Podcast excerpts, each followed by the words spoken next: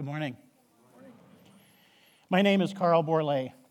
The last time I was here sharing my faith story, I was telling her I was saved at a young age, about my Christian upbringing, and how I was hoping and praying for a dream job. Well, I got the job, but that was three jobs ago. it's been a while, and a lot has happened since then.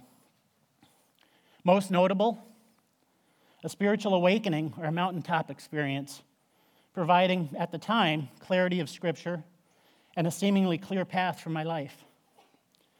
This was followed by an extended period of manic behavior, a bout with psychosis, a serious motor vehicle accident, depression, and the disgrace, stigma, marital strain, disrespect, and even rejection that can come with the diagnosis of a mental health disorder. In my mind, the manic behavior and diagnosis were due to acting out on what seemed so clear on the mountaintop to love the Lord your God with all your heart, soul, mind, and strength, and to love your neighbor as yourself. To live a radically different life than the one of chasing the American dream, like I'd been doing for so long. In my mind, the psychosis and subsequent accident were the result of acting out on the momentary and alternative idea that since I can never measure up to his, his standard, but since I've already been made perfect through Christ, I'm forgiven, I'm free, I'm good just the way I am, I don't need to change. In fact, I can do whatever I want. Wow, was that some wrong thinking that led to some drastic events? The truth is that I am a sinner, I need a Savior, and I need to continually repent and change my ways and be more like Jesus, who gave up virtually everything to come to earth and die on the cross. I mean, I thank God for His grace and mercy in my life, and I trust Him for my salvation. I have to, He is my only hope.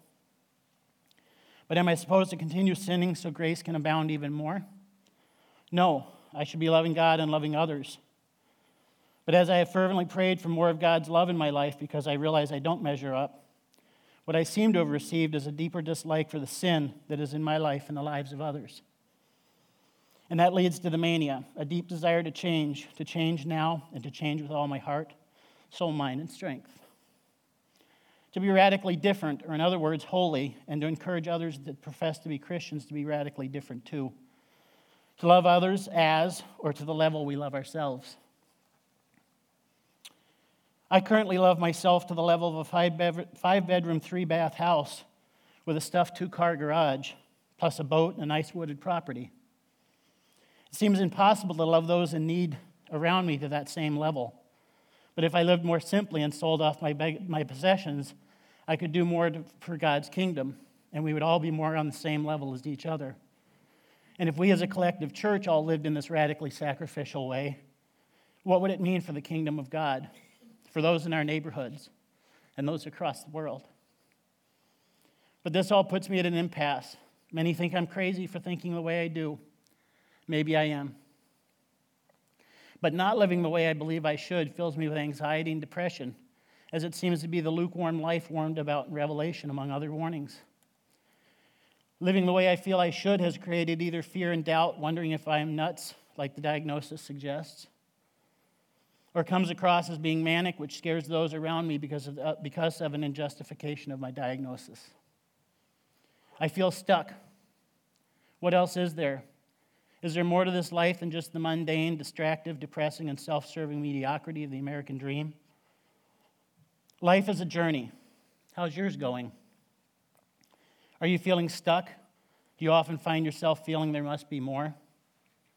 The Ultimate Journey is a class that will help you grow closer and deeper in your relationship with God. That was the tagline in the church program for a class offered here at Timberwood. It spoke to me. I signed up and I'm in the current cohort. I'm learning, but it is a struggle, a wrestling, if you will. The ultimate journey teaches that the perfectionism and striving for excellence that I have worn as a badge of honor for so many years may be a hindrance to seeing the good in others that already exists. But I read scripture where we are called by Christ to repent, to be holy, to be perfect, and be one with God. I'm trying to understand how to accept people where they are, including myself even though that line of thinking in part led to my psychotic behavior. I'm learning to I'm learning I try I still try to measure up to the expectations of others in order to receive praise and recognition. The ultimate journey teaches a paradigm shift is needed in my thinking in order to be more like Christ. Paradigm shifts are not easy. And this one doesn't make sense to me like my mountaintop experience does. The struggle is real. One thing I know the events around and following my diagnosis have been some of the scariest, most confusing, and loneliest times of my life. But God has been with me through it all. I trust Him to see me through this journey, wherever it may lead, but I'm a massive work in progress. Thank you.